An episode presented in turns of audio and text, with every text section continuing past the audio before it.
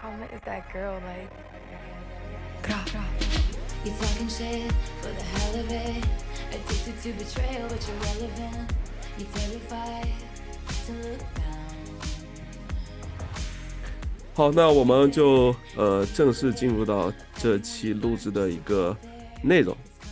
好，那这周我们已经来到了第十一周，对，然后这周我们的是一场周一的夜赛，然后先想听一下吧，听一下两位对于这场夜赛除了 MVS 那个漏接以外，印象最深的一档，我想听一下两位印象最深的一档是哪一档球？好，那谁先来？我先说吧，呃好，就令令我印象最深的，呃，毫无疑问就是那个 Creed Humphrey 那个倒动，呃那一档判罚是整个全场我觉得让我最不理解的地方。嗯，其他的我觉得我都能多多少少理解，包括一些判罚或者是表现，但是那个球确实是，无论是从赛后的呃各位老师的这个分析，包括呃我们去查看一些规则，包括那个赛后裁判接受采访的时候，嗯，给出的一些解释，我觉得都是比较牵强。呃，我们也不能说完全不对，呃，毕竟我们也不是裁判，呃，最最最核心、最根本的一些判罚，我们也不太能够准确的理解，呃，它背后的那个含义。但是，呃，就从表象来看的话，我觉得这是呃所有档数里面我最不能理解的一档，就是这也是这让我最印象最深刻的一档。呃，那一档呢，其实你从呃最后的结果来看，可能说呃影响不大，但是橄榄球这个运动呢，包括其他其实很多的团队运动，它都有一个呃怎么讲呢，就是有一个运势的东西在里边，可能就是那么一个小的转折点啊、包括像那个 NFL 官方也有 Turning Point 这种节目，其实就是一个很小的转折点，可能就会导致你整个接下来的一个运势完全发生天翻地覆的变化啊、可能我这么说可能稍微过了一点哈，但是就是就这个问题来讲的话，就是啊、亨弗里这一档是让我印象最深的，除了 M A S，。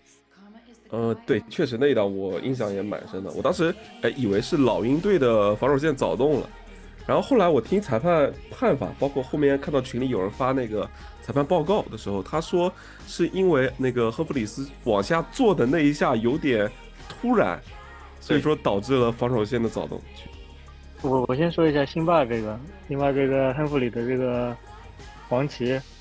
其实在我看来，他裁判赛后的那个解释，我觉得是有点狡辩的。那个那个旗子他完全可以回，完全可以收回去的，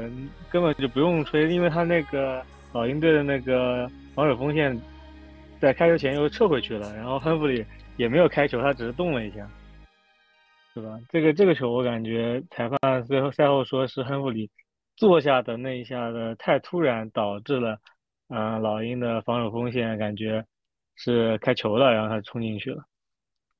我感觉是有点那个牵强。但是，但是我插一句，就是呃，他退回去的时候，他退，呃如果我们以他退回去，呃，防守线不越位、不侵犯中立区为节点的话，呃，我们的两个就是右侧的呃锋线其实已经起身了。那个时候，就是如果如果说那个时候裁判觉得防守方不犯规的话，我觉得更应该把早动给到呃我们的右截锋和右护锋，而不是说呃去给到中锋，对吧？是的，这这这是我的观点，呃，但是他给到了中锋，那就其实意味着说，在他退回去，应该是杰伦卡特吧，我记得，他在退回去的那一瞬间，呃，他认为亨弗里也动了，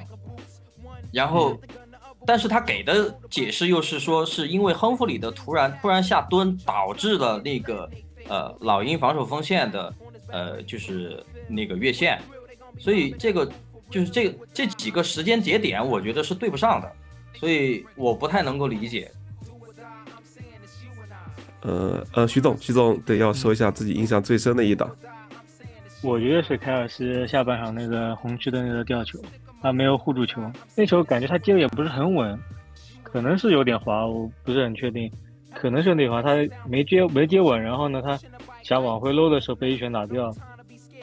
对，其实那一档，呃，他我记得凯尔西是先接住了，然后他想起身调整一个往前，对，呃，前进路上时候，滑了一下，然后就被对面防守直接把球把球给打掉了啊，对吧？去年这个时候差不多也是这个时候，跟猛虎的那场球也是，对，不知道是不是一个好好的预兆，总会感觉有点这种玄玄的东西在里面。以前对阵闪电的时候被那个达尔文詹姆斯也是被打掉过一球这样的，类似这种的。嗯，对，他要其实今天接接了球转身往往前跑嘛，然后他们正正向就来一拳。对，因为呃，我们今天跟徐总还讨论过这个话题，就是凯尔西呢，他其实一直有这个毛病，但是呢，因为他过于强大的这个实力，以及说可能说运气可能之前比较好，呃，他的这种我们所谓的 yak 推进，呃，给给给了大家这种观感上的这种舒适，但实际上他很多时候，呃，因为这种推进的时候，呃，正常的一个运动员，他不可能说完全双手抱着去跑，呃，这样的话，他会影响他的跑动，所以在很多时候其实是很危险的。只是说呢，他很呃，之前有很多次球被掏出来或者被打掉，是就是按裁判的说是 down by contact，就是已经触地了。那你不可能每一次呃运气都这么好，所以这一次就是你刚好要快触地的时候，你可能想触地了，但是这个时候实际上对方球员已经把球给你攻击出来了。而且我觉得老鹰这点其实做得很好。其实这这场比赛不仅仅是这一一这一次，很多次，包括帕切科有几次跑球，呃，包括那个图尼有几次，图尼应该是有两次啊，是直直直接执行的一个跑球的一个推进。老鹰的防守队员第一点攻击球的欲望是非常强的，我觉得哎，这是的，作为是的，作为防守来讲的话，他们真的是这一点，我们是要通过这场比赛，我们这个点是一定要去，就是保护球权。对，对，然后我觉得这个赛季很多防守球员都是攻击球的特别多，第一点攻击球的特别多。呃好像每周都有吧？好像每周都有。对他只要看到有一个向前的趋势不是很明显的话，就第一反应是攻击球。如果说跑跑起来了，基本就去锁腿了嘛。哎，其实说到这个啊，我我插一句啊，呃，可能有有有有一个点，我不知道很有些球迷我们有没有注意到啊？就这个点，我当时是觉得很很惊奇，一个球员的球商，如果真的是这样的话，他一个球员的球商可以高到这个地步，就是那个斯尼德的那个超节，你当时你回看一下啊，你看一下 AJ 布朗的那个动作，就是被超节之后，他没有第一时间去碰他，他是等他起身之后马上去攻击他的球，而且他其实成功了，只是说在后面回放的时候，其实呢很轻微的碰了一下。就是我觉得，如果 AJ 布朗是，就是他是主观的去这样做的话，那这个这个球员真的太可怕了。就是有这么强大的能力的时候，他还能有这么冷静的脑子，我觉得就这个这个是让我真的非常非常佩服的一点。想想有点背后发凉的感觉啊，就是对，他是不是在那个球杰伦赫斯传出来，觉得要被超截之后，就已经想到后面第二步、第三步这种。我我感觉很多球员都都是这么做的。我刚刚回想了一下，我感觉很多球员都这么做。对对对在被超节之后，那个进攻球员都会下一嗯马上去打那个球，把那球打出来。嗯那个训练营的时候，不记得那个凯尔西被两次打架嘛？两次跟队友打架，都是因为这个动作。他们就是就是那个防守球员一直在打他球，那个接球之后那个球，然后他就很不满意，发脾气两次，都是因为这个动作。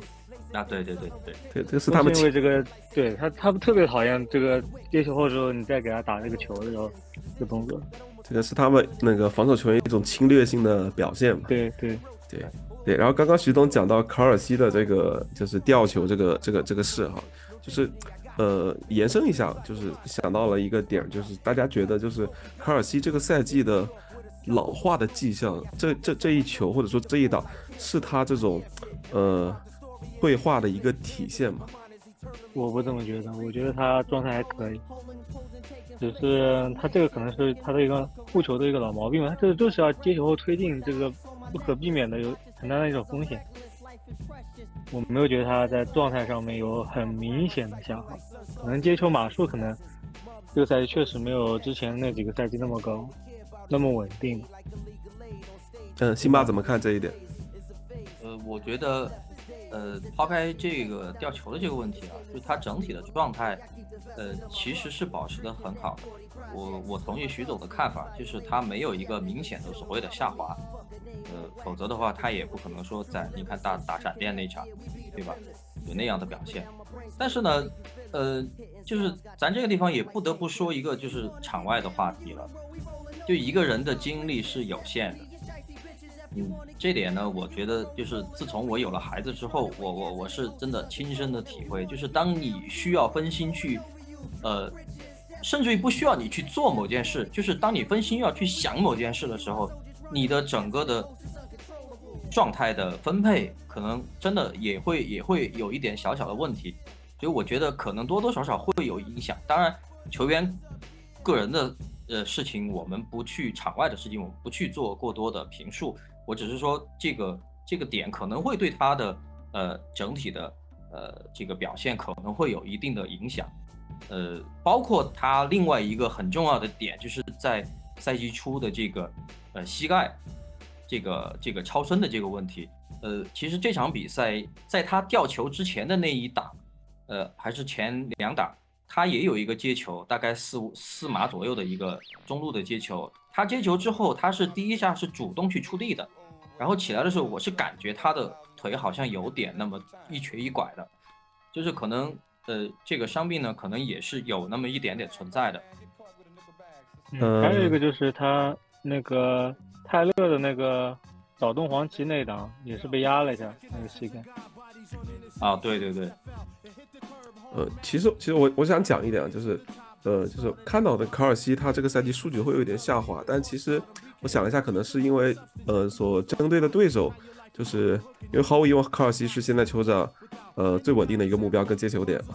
对吧？也是马霍姆斯经常会去选择的第一个传球目标，但是就是因为我们其他的可能说接球点或者说呃其他的这些进攻目标呃不够稳定，或者说机会不够好，反倒说。让其他球队的防守可以去更好的去限制卡尔西，然后导致他在数据上可能有一些下滑。其实状态上，我说实话也不是特别的担心的，因为我觉得那个爱能让人长出血肉，是吧？对吧？对场外的因素，我觉得对他这样性格的球员来说是一个积极的因素，对吧？包括你看，像呃有一个数据统计，就是基本上那个泰勒·斯威夫的到场的比赛就就基本都是赢的。哎，何总进来了，哎，何总进来了。呃，当然，我我我觉得还有另外一个点啊，就是我觉得凯尔西他的就是他的作用，其实不完全说你非得体现在他要拿多少数据或怎么样。第一个是他强大的牵制力，牵制能力。对，闪电那一场其实比较明显，非常明显。闪电最开始对他实行区域防守，被打得稀碎，然后实行包夹或人盯人，那这样的话其实给。其他的位置是留出来很多机会的。那场比赛我看了这个 All Twenty Two 的这个视角，呃，只能说呢，下半场的老毛病就是可能在很多传球选择上可能有一点点呃瑕疵，或者是值得商榷的地方。呃，但是实打实的这个呃空位啊，这个优势是体现出来了。再加上一个呢，就是这个是任何人都没办法去比的，就是他跟马霍姆斯之间的这种化学反应，这种 chemistry。这个是无人能及、无人能比的啊！这种是一个，呃，这我们说所谓的这个幺五八七的这个连线，它的核心、它的灵魂所在，呃，而并不是说呃单纯的靠这两个巨星的某种能力或者说是状态去维持，这种是你通过训练是找不来的。呃，好，好，那这个问题我们就暂时先聊到这里啊，这才是提纲的第一个问题，对。好，我们看第二个，第二个列出来的提纲就是，呃，大家认为这支防守组，就是现在的这支防守组，是不是马霍姆斯时代最好的一支防守组？然后，另外，赛季至今这支防守组当中，谁的表现最让你惊艳？我先来，这支防守组是不是马霍姆斯时代最好的防守组？我觉得应该算算是的。这支防守组从去年开始。选了一帮嗯菜鸟 DB，然后到今年开始，像麦克达菲和库克开始坐稳首发，然后现在杰伦杰伦沃特森也是占了大概五六十的档数，还是还是还是很给力的一支防守组。今年今年排名是多少来着？第二吧，防守组的排名第二是吧？并列第二还是什么？呃，具体是说什么排名？ESPN 给的排名是吧？好像看出是那个放出码数，好像是联盟第二最低的，对，排第二名。呃，综合排名应该是第三名，综合排名呃，综合排名好像是第四。呃，布朗、乌鸦，呃，还有一个谁来着？我忘了。对，就是根据那个 EPA 来排。嗯，其实我感觉我们的防守组就是防守前线的轮转可能还稍微有点问题，还是人人不人确实还是不够多。对对对。其他其实表现还可以了，有像 SPA 今年的风评也是一下子就好起来了。原来是一直突袭，突袭没有效果，今年是突袭之后有效果之后很显著，防守效果很显著。对，嗯，最表现最惊艳的我感觉麦克达菲和库克吧，还有这两个。两年二年级的两个新秀，达菲是适应能能力，我觉得他真的很强，学习力也很强。从去年其实从外侧打的一开始是还不错，然后后来转成草脚位之后，其实打的是一般的，没有那么好，没有外侧那么好。这赛季明显就适应的很快，打的就非常好。库克的话，我感觉他到位率很高，然后防守的意识特别好，补补嗯协防的意识特别好。我觉得最惊艳就是这两个二年级的新秀，啊，不是，二年级的球员啊不能算新秀。呃，我我我我这里就是呃，就是插一句，就是我记得在季前赛的时候，大家在群里看球，然后我记得是跟跟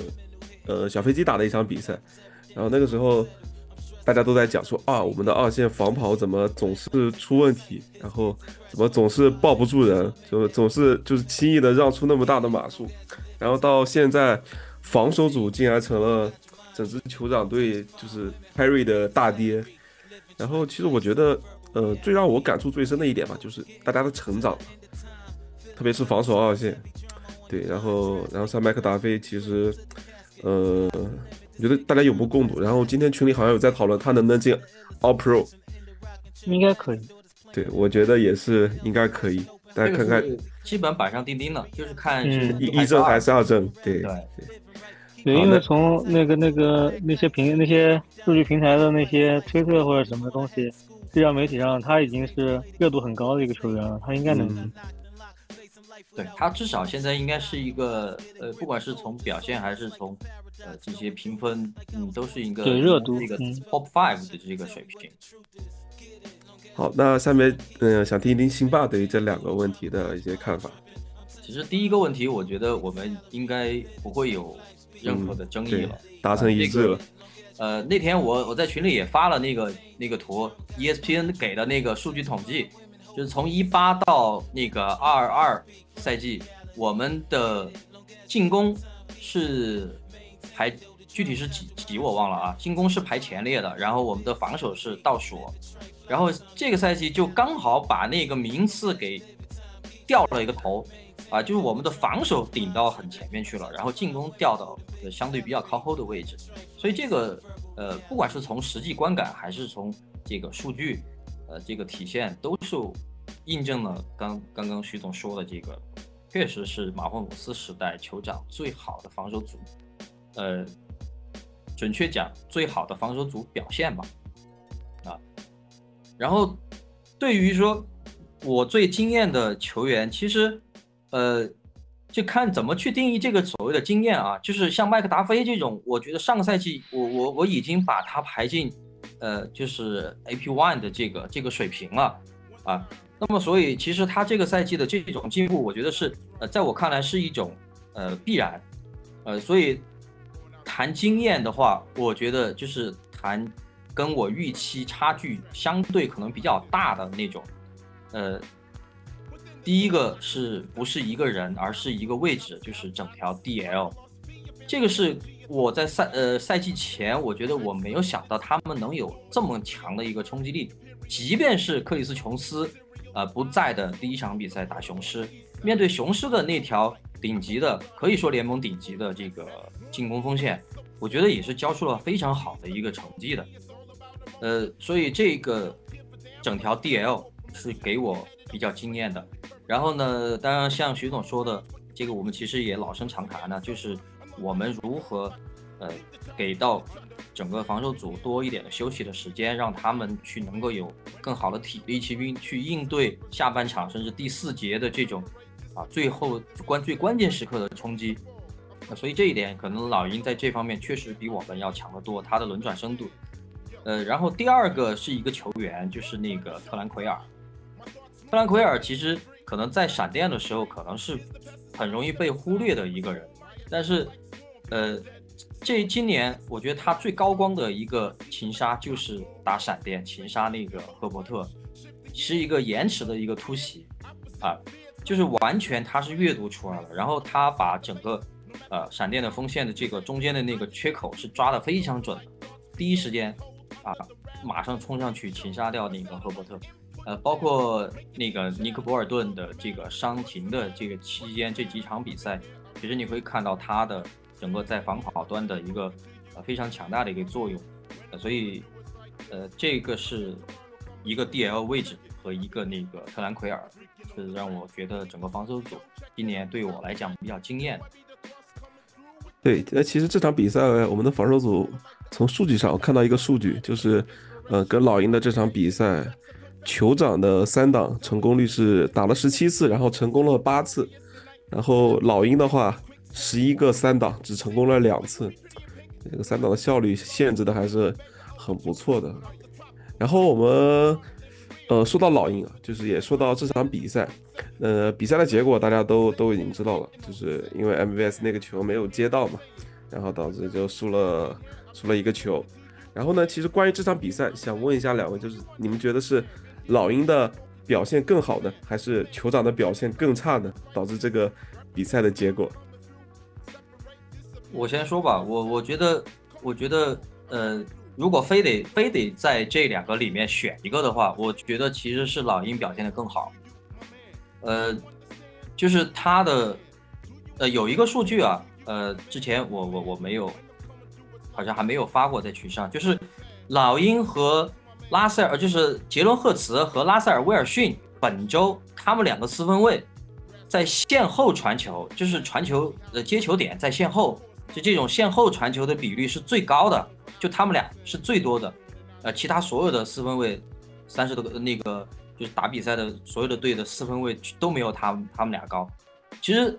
呃，这说明一个什么问题？就是，呃，这这俩我们都知道，现在可能传球不是他们的一个特别强的地方，但是。嗯，不管是教练的安排也好，还是说呃球员的这种呃应变执行也好，就是他们在遇到这种呃问题的时候，他们的这种及时的、迅速的这种调整，我觉得是起到了一个至关重要的作用的。呃，这个是第一点。第二点呢，就是呃，我我可能之前很多群友也在说，比如说说老鹰在呃各种线上的堆积啊。啊，各种位置上的人员的堆积啊，其实这场比赛，呃，你就能看出来它的堆积的作用体现出来了。它在任何时候都能够提供有效的、强有力的冲击。这个傅老师之前也说过，就当你的轮转深度很很深的时候，很够的时候，你可以在不断的一二三档去持续的提供很强有力的冲击，啊，就不给对方任何的喘息机会。呃，那相比来讲，我们的 DL 的轮转深度可能就，呃，相形见绌了，啊，不是说表现不好，但毕竟人那个那个是人，是人啊，对吧？他是他是会累的，而且加上我们，呃，在老鹰的那个后面起势的反那个反超的那几波进攻里面，完全就是说我们的进攻 three and out，上场就 three and out，那。你这样的话，给防守组的休息时间其实很少，所以老鹰在那个时候，他借着你防守组的，你看那那段时间，我们多个的错失情报，非常非常多的错失情报，就是差一点点就摸到了，那就被人家跑出去了，啊，这个 Swift 的那个大马术的冲球，啊，差一点点，克里斯琼斯就抱住他了，啊，但是结果就是没有，然后一个大马术出去了，所以我觉得在。这一点非要选一个的话，我是更倾向于老鹰的表现其实更好。我的观点其实跟辛巴不太一样，我是觉得酋长的失，酋长队的失误导致了这次的输球吧。因为马霍姆斯上半场有一个红区的超级，那个球完完全全是马霍姆斯传球落点的问题，他太靠后了。嗯或者说你说沃特森跑过了也行吧，反正那个球肯定是马霍姆斯责任更大一点。然后凯尔西下半场红区内吊球，然后也是他的老毛病，护球的老毛病。还有就是球场最后两个回合，呃，MVS 的漏接和贾斯汀沃特森的漏接。嗯，这两个球呢，我感觉赛后确实把他们网上的舆论或者怎么样，把他们喷得很惨。但其实这两个球员的能力，其实就是就是就是这点能力了。你他也许能接到，也许接不到，是吧？那个沃特森最后赛后的采访里面也说，那个 MVS 在这种球上面，他一百次里面能成功，好像说九十九赛九十八次吧。他说那个球呢，确实马霍姆斯可能领的稍微有点稍微有点多，然后呢，MVS 呢那个脚底有点打滑，那个球他确实已经是顺利去接了，那一下好感觉是接住了，他想往回收的时候就球就脱手了嘛。然后贾斯汀沃特森那球呢，他他的手就是一直都这样，我感觉他每次的接球成功率大概一应该在百分之五十不到一点点，我感觉他大概率，我感觉生涯也是这种这种感觉。有的时候感觉就接的挺稳的，有的时候就感觉会就就是接不住。我感觉还是酋长自己的问题吧。基本功的问题，我觉得接球会闭眼睛的，就想不明白。对对对对，他是闭眼睛，经常闭眼睛。还有一些接球的，就是时机吧，就是感觉球要到了，但是他手伸出来，但那个球就从手间穿过去，他出手就应该是直接手合起来去接那个球，一些小的习惯嘛。嗯，基本上功就是嗯，整场基本功整场比赛的那个三档好像是上半场的时候，我记得酋长好像三档成功率是八档里面成功六档，下半场就好像就成功了两档，两次三档转换，这个还是嗯差距还挺大的，也是连续好几场了吧，下半场都是没得分，三场没得分了已经。呃，我呃这个三档成功率的这个，我最近的一个印象就是十次成功六次的那个那个那个那个节点，当时专门给了一个字幕。从那以后，嗯，那个那个字幕好像是嗯八档成功六次，我记得好像是八档成功六次，哦，那上半场的时候给了一下。相当于我们在那之后是十一次成功了两次，对对对，对。吧？对，全场是十七档，然后成功八次。那九次那九次里面成功两次。嗯。这个这个差距确实，我觉得这个基觉可能本功的问题，基本基本功的问题，可能就是就是得得得得调整一下训练了，真的就是可能大家回归一些基础的东西吧，就是嗯就像我觉得呃如果真的要调整，第一个应该是外接教练这个位置可能需要调整，嗯，阵容上面其实可调整的空间就几乎已经没有了。现在，对阵容你调不动了，已经调不动了，内外侧换一换吧，最多了。嗯，对，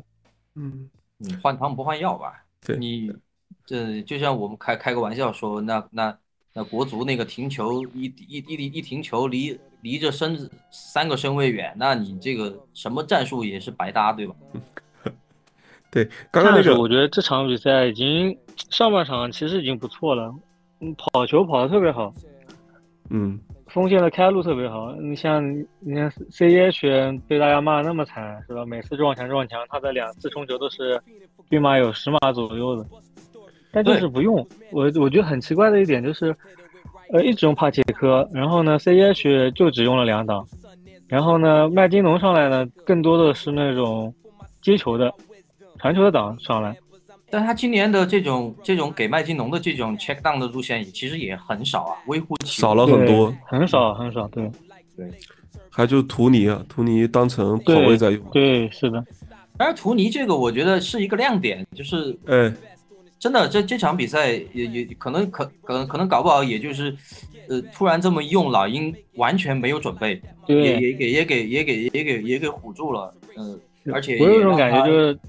嗯，教练准备的招在上半场用完了，下半场没有变化了。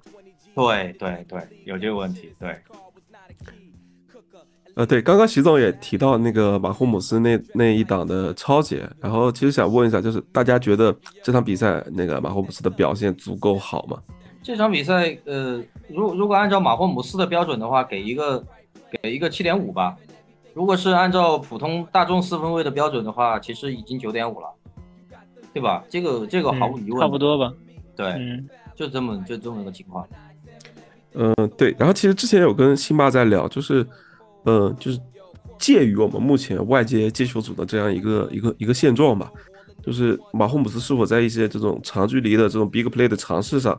可以或者去做一些调整跟转换，或者说在战术上去做一些这种呃临场的这种变更。因为，嗯，确实有有一些那种，我记得有一档是他看到了球场两侧是有机会的，但他还是传给了呃，好像是卡尔西的那一个机会西，，凯尔西，对，对，没凯尔基，没没有接帕切。科那一档是完全空的，左侧就是按照马霍姆斯对左侧的视角，嗯左侧帕切科是完全空的，而且帕切科站的位置其实离手工线就只有四五码吧，我觉得可能都没有，可能没有。他就已经站在手工线附近了。嗯，对对对，就应该就是在手工线附近，就是他接球之后，即便对方的脚位马上提上来，他也能够过线的。对，嗯，马霍姆斯就我们不之前不是跟何总也聊过嘛，就是马霍姆斯还是想找他向前那个方向那个点，不喜欢找应急路线那个接球点。他有这个有这个习惯的问题。对，那天那天我我我也跟何总举了例子，就是呃，Josh Allen 就是比他还要还还要这样，就比他还要这样，真的。马霍姆斯这点应该他自己也是承认的吧？赛后采访经常说嘛，他就要向前得分或者拿手攻那个点，他不想去找应急路线的那种那种点。对，对，头铁有的时候是好事，特别是他这种有有有魔法的球员，我觉得，嗯，我我我是觉得啊，嗯、有没有一种可能，就是呃，全联盟都知道你酋长外接手不行啊，或者说相对啊，相对你其他的位置，那我是不是在防你的深远的时候，呃，大家可以回看一下那个 MVS 那个球啊，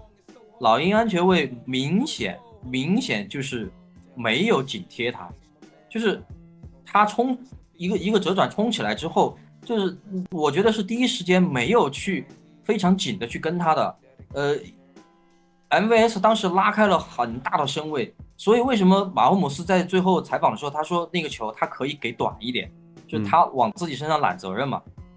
就是确实他可以真的可以给短一点，因为那球呃我没记错的话马那个 MVS 应该拉开了至少有三四码的一个空间去接这个球，所以他可能如果、嗯非常多。对，如果他的就是呃弹道的这个弧度稍微再平一点，可能或或者说是这个呃距离再短一点，可能这个接起来可能就真是掉怀里了。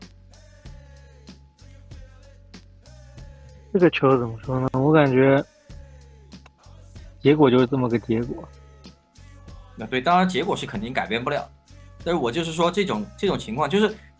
好比说你你你跟你儿子打球，你你你永远不会想到说我你你他在你面前强投，对吧？你你你手一伸你就能盖帽的，但可能他他也捕捉到你这个心理的变化，那他就说，那你你越是这样的话，我越偏要在你头上投一个，哎，说不定我就投一个成功了。我觉得。啊，可可能可能真有这个马霍姆斯啊，可能真有这个想法在，再加上他确实自己有这个能力，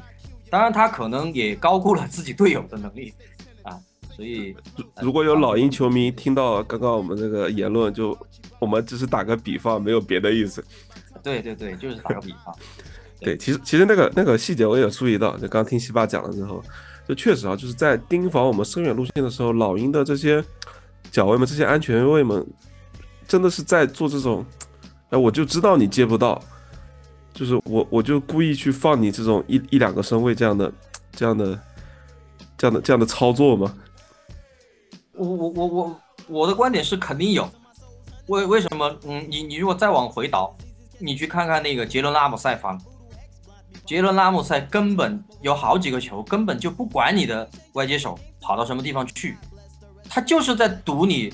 传球过来。他不好接，或者或者说是赌你马霍姆斯传的不太好，然后他就去往上去抢那么一下，包括那个这这个就是牛仔，呃，这赛季赛报的那个 Trevon Diggs，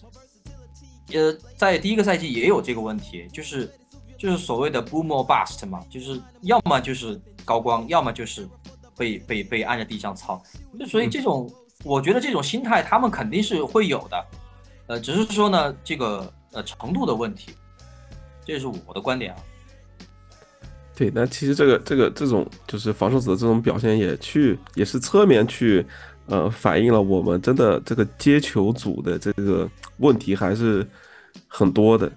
那其实也也想问一下两位，就是我们除了外接手，大家觉得进攻组还有哪些问题呢？或者说包括像制服组，像像马特纳吉，或者说像安迪里德他们的一些现场的这种呃叫的战术，或者说一些发挥，呃，大家满意吗？我觉得我们的赛前准备挺好，但是赛中调整确实是有问题。嗯，这个没得洗，真的没得洗。呃，至于说是呃应变的速度问题，还是说沟通问题，还是说能力问题，我觉得先排除能力问题吧。嗯，可能就是在沟通上，嗯，没有那么及时的去去去去做到一个有效的沟通，去做到有效的。一个改变，嗯，当然这个也我觉得啊，也不能完全去怪教练，就是很多时候球员在场上，他，呃，尤其是像马霍姆斯、凯尔西这种级别的球员，他可能有时候会有自己突然发现的一个点，然后他就没有严格的按照教练的这个意图去执行，呃，如果说这个球打成了，好。铺天盖地的哇，怎么样怎么样怎么样啊？灵光一现啊，这就是巨星怎么怎么怎么的不拉不拉。但是其实多数时候可能是没有打成，但是有确实有机会。你说没有机会，那也是瞎扯，肯定是有机会。球员也不是瞎子，所以我觉得这个可能就是你作为一个球队，或者说你是你的目标肯定是要去争冠的球队，那这些细节上是不是得提前再做好一个？就说白了，咱们丑话说在前面对吧？呃，有些时候你必须要听我的，或者说是啊，你可以有你自你自己的想法，但是我们必须要有个良好的沟通，或者是怎么样？我觉得，呃，这个是需要需要教练组去去思考的问题。呃，球员也需要配合教练组一起去把他们在场上阅读到的情况，呃，尤其是在赛后分析的环节，去去去做到一个无死角的一个沟通。我觉得是这样，看徐总的。我觉得进攻组的问题，制服组的发挥，嗯，我其实我没没这个水平去评价人家，主要是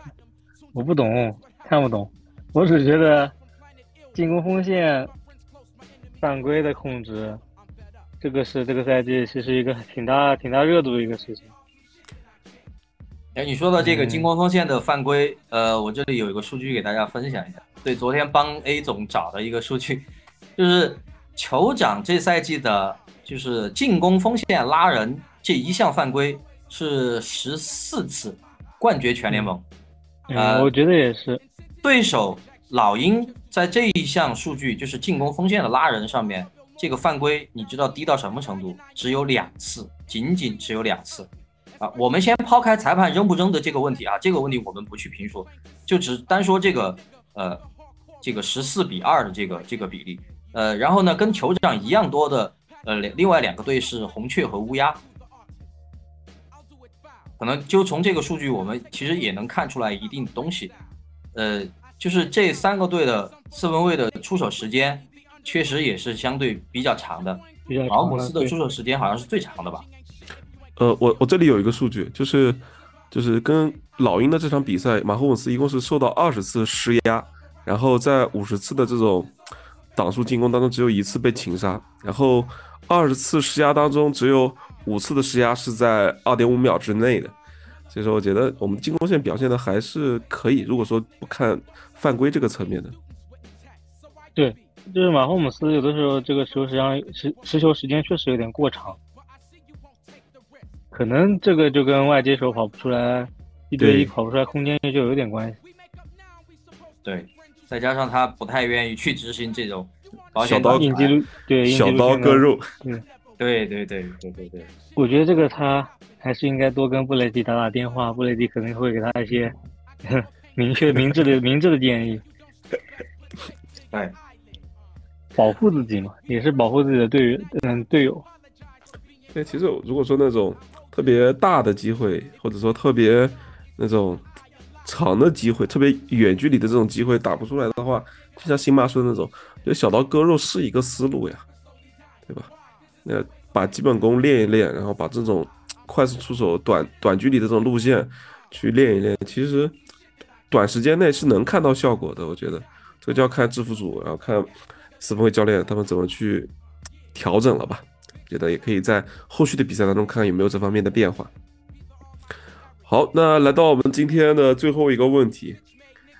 好，就是两位觉得今年酋长能拿下十三胜吗？我给大家念一下后续的赛程啊。好，后续我们下一周打的是突袭者，然后绿包、B 二、爱国者、突袭者、猛虎、闪电，还有一二三四五。六七还有七场比赛，七场比赛对，嗯，我先来，我先来，行，我讲完这个我就我就先撤了。啊，洗澡。我预测接下来七连胜。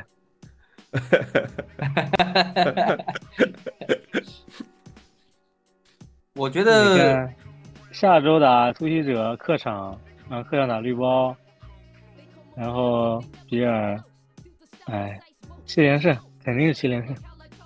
虽然这场比赛我在那个嗯比赛中途的时候，对，想起来了，这场比赛输球的最大原因就是因为何那个刘总，刘总醒了，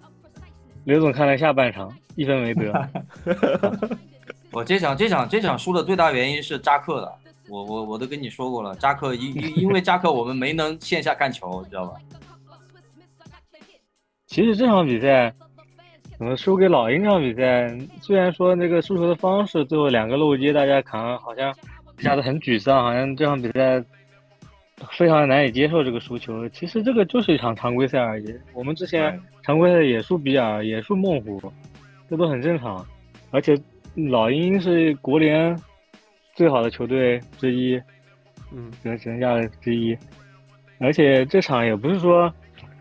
像之前一样，就是看不到希望的溃败，就突然突然间一下子都不知道该怎么办，还是很有机会的。所以球队只要接下来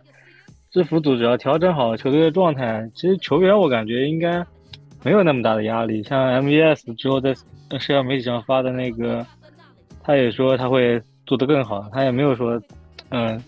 对于这个网暴好像有一种像像之前那个托尼一样关闭那个社交媒体这种这种这种反应。其实内心还是可以，内心应该足够强大了。我们这我们的球员，对，现在只只要接下来赢下那个分区内战，然后几场内战，对内战赢了，基本上季后赛酋长还是卫冕的，只是就夺冠的最大热门。我觉得，我也就不不毒奶什么什么的了，我就很很正向的发表我自己的个人 观点，就是接下来。可能会输一场，但我觉得应该是七场全胜的可能性很大。呃，辛巴呢？辛巴的预测是什么？我觉得六六杠一吧。呃，六杠一吧。输输给输的那一场，你觉得会是哪支队？最后最最后一场闪电吧。呃，闪电。呃，因为那场应该应该我我我觉得可能会派那个 Gabber 上嘛。嗯。啊。呃，而且而且我我我我我查了一下，我们两这就是最近这两次拿这个啊 Super Bowl，第一呃第一次是四负，第二次是三负，所以我觉得差不多吧这个水平。而且今年这三副可能就是除了野马，野马那毕竟有没想到有意外嘛，马霍姆斯流感嘛，而且又是在高原，呃又遇到这种极端天气，呃其实其他两场我觉得也也也也也还行。呃，都是输给国联，这个 tiebreak 的这个优势还是还是在的，呃，不用太过太过担心。而且那嗯，输给雄狮跟输给老鹰都是因为自己的失误嘛，主要还是自己的失误，漏接、超节这种失误太多了。对，比赛控制就失控了，有点。对对对对对。对，但其实我有一个小小的担心啊，就是我们后续的这些对手，其实相对来说都是。呃，怎么讲？比较比较赛程比较比较 soft 嘛。但是我们我那个担心的点就是，如果说我们在季后赛中遇到了一些比较呃比较 tough 的考验，我们就是留给我们去调整，或者说留给我们去呃，准备的机会和时间其实就不是很多了，我觉得。放心吧，不出意外，你你你你球应该遇不到布朗啊乌鸦，就是在在在季后赛前前一两轮应该是遇不到布朗和乌鸦的。布朗这个势头太好，乌鸦也是，所以不太遇得到这个。其他的我觉得都有信心吧，都有信心。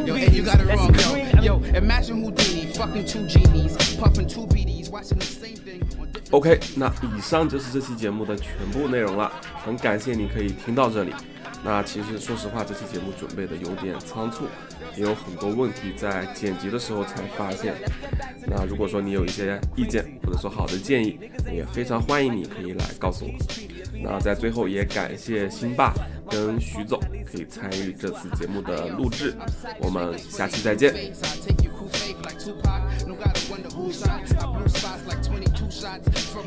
My shots will make the squad bounce like doo-wop. I used to write rhymes on grand project rooftops, and now my crew rocks. From BX to new life.